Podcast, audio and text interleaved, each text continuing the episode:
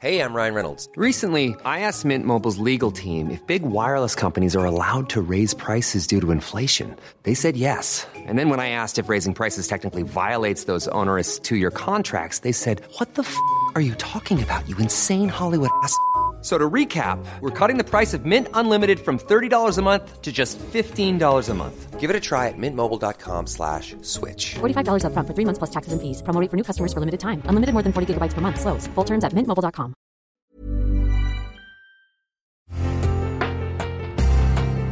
Una imagen vale más que mil palabras y a veces con tan solo escuchar viajamos al mundo infinito de la reflexión. Esta es la imagen del día con Adela Micha.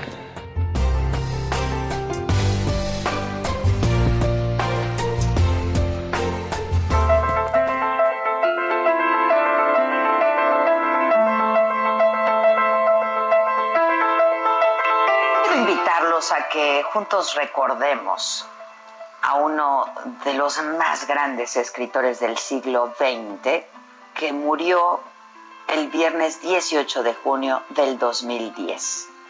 José Saramago, el comunista literario que cuidó con igual intensidad sus ideales que sus palabras. Tenía leucemia desde hacía mucho tiempo y las consecuencias de tener 87 años. Estaba en su casa de la isla canaria de Lanzarote. Había pasado una noche tranquila, despertó temprano, desayunó, platicó con su esposa Pilar del Río sobre las novedades del mundo. Se sintió un poco mal, comenzó a dolerle el pecho. Pocas horas después, diez minutos antes de las dos de la tarde, sin dolor, cerró los ojos. Murió. En esa paz se fue uno de los escritores con mayor lucidez y compromiso. Un autor que hasta el final de su vida se mantuvo activo, al igual que su inconfundible voz crítica. Novelista, ensayista, poeta, el primer escritor en lengua portuguesa en recibir el Premio Nobel de Literatura en 1998. Nació en Asinaga, una aldea cercana a Lisboa, y fue un niño de infancia pobre y de pies descalzos, hijo de campesinos analfabetas y sin tierra. De su abuelo heredó la atracción por la cultura, el arte y las palabras, pero sobre todo sus profundas convicciones políticas que definieron su camino. He sido, soy y seré un comunista, un comunista libertario, repitió hasta el final de su vida. Su niñez pasando hambre, frío y carencias bajo la severa disciplina de un padre estricto que rayaba en lo cruel fue determinante en la construcción de su destino. La niñez, dijo, es la única que importa en la historia de los hombres, pues en ella se forja el carácter, las filias, las fobias de lo que seremos después. Sus padres no pudieron mantenerlo en la escuela por mucho tiempo y desde los 13 años comenzó a trabajar primero como campesino, después fue mecánico automotriz y fue también cerrajero, contador, vendedor de seguros, aprendiz de reportero y periodista. La antesala de su oficio y refugio definitivo como escritor tardío y autodidacta. Saramago en realidad fue todo lo que quiso ser. Su primera novela la publicó en 1947, Tierra de Pecado, pero el éxito tardaría en llegar. Primero fue la militancia en el Partido Comunista y una activa vida política como director del diario Noticias hasta 1976, cuando decidió dedicarse ya por completo y únicamente a la literatura. En los años siguientes publicó Poemas Posibles, probablemente Alegría y el año de 1993. Tras varias novelas y textos para teatro, la popularidad internacional llegó en 1982 con Memorial del Convento.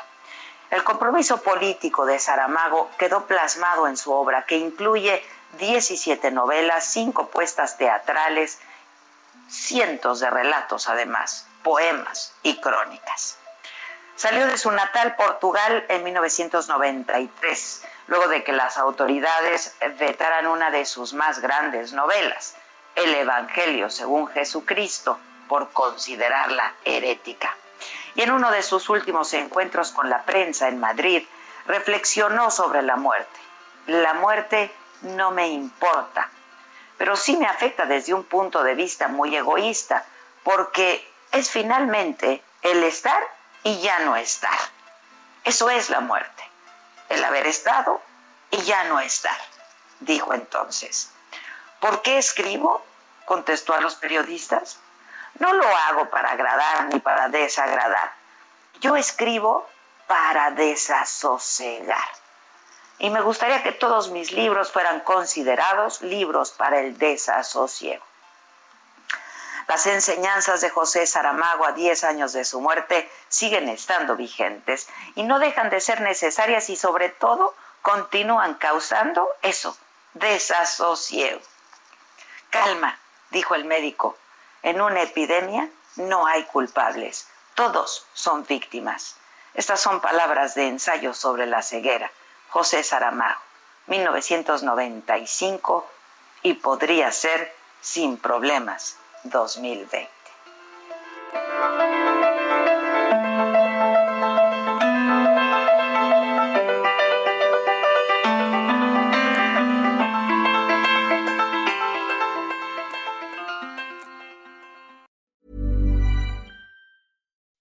When you make decisions for your company, you look for the no-brainers. If you have a lot of mailing to do, stamps.com is the ultimate no-brainer. Use the Stamps.com mobile app to mail everything you need to keep your business running with up to 89% off USPS and UPS. Make the same no brainer decision as over 1 million other businesses with Stamps.com. Use code PROGRAM for a special offer. That's Stamps.com code PROGRAM.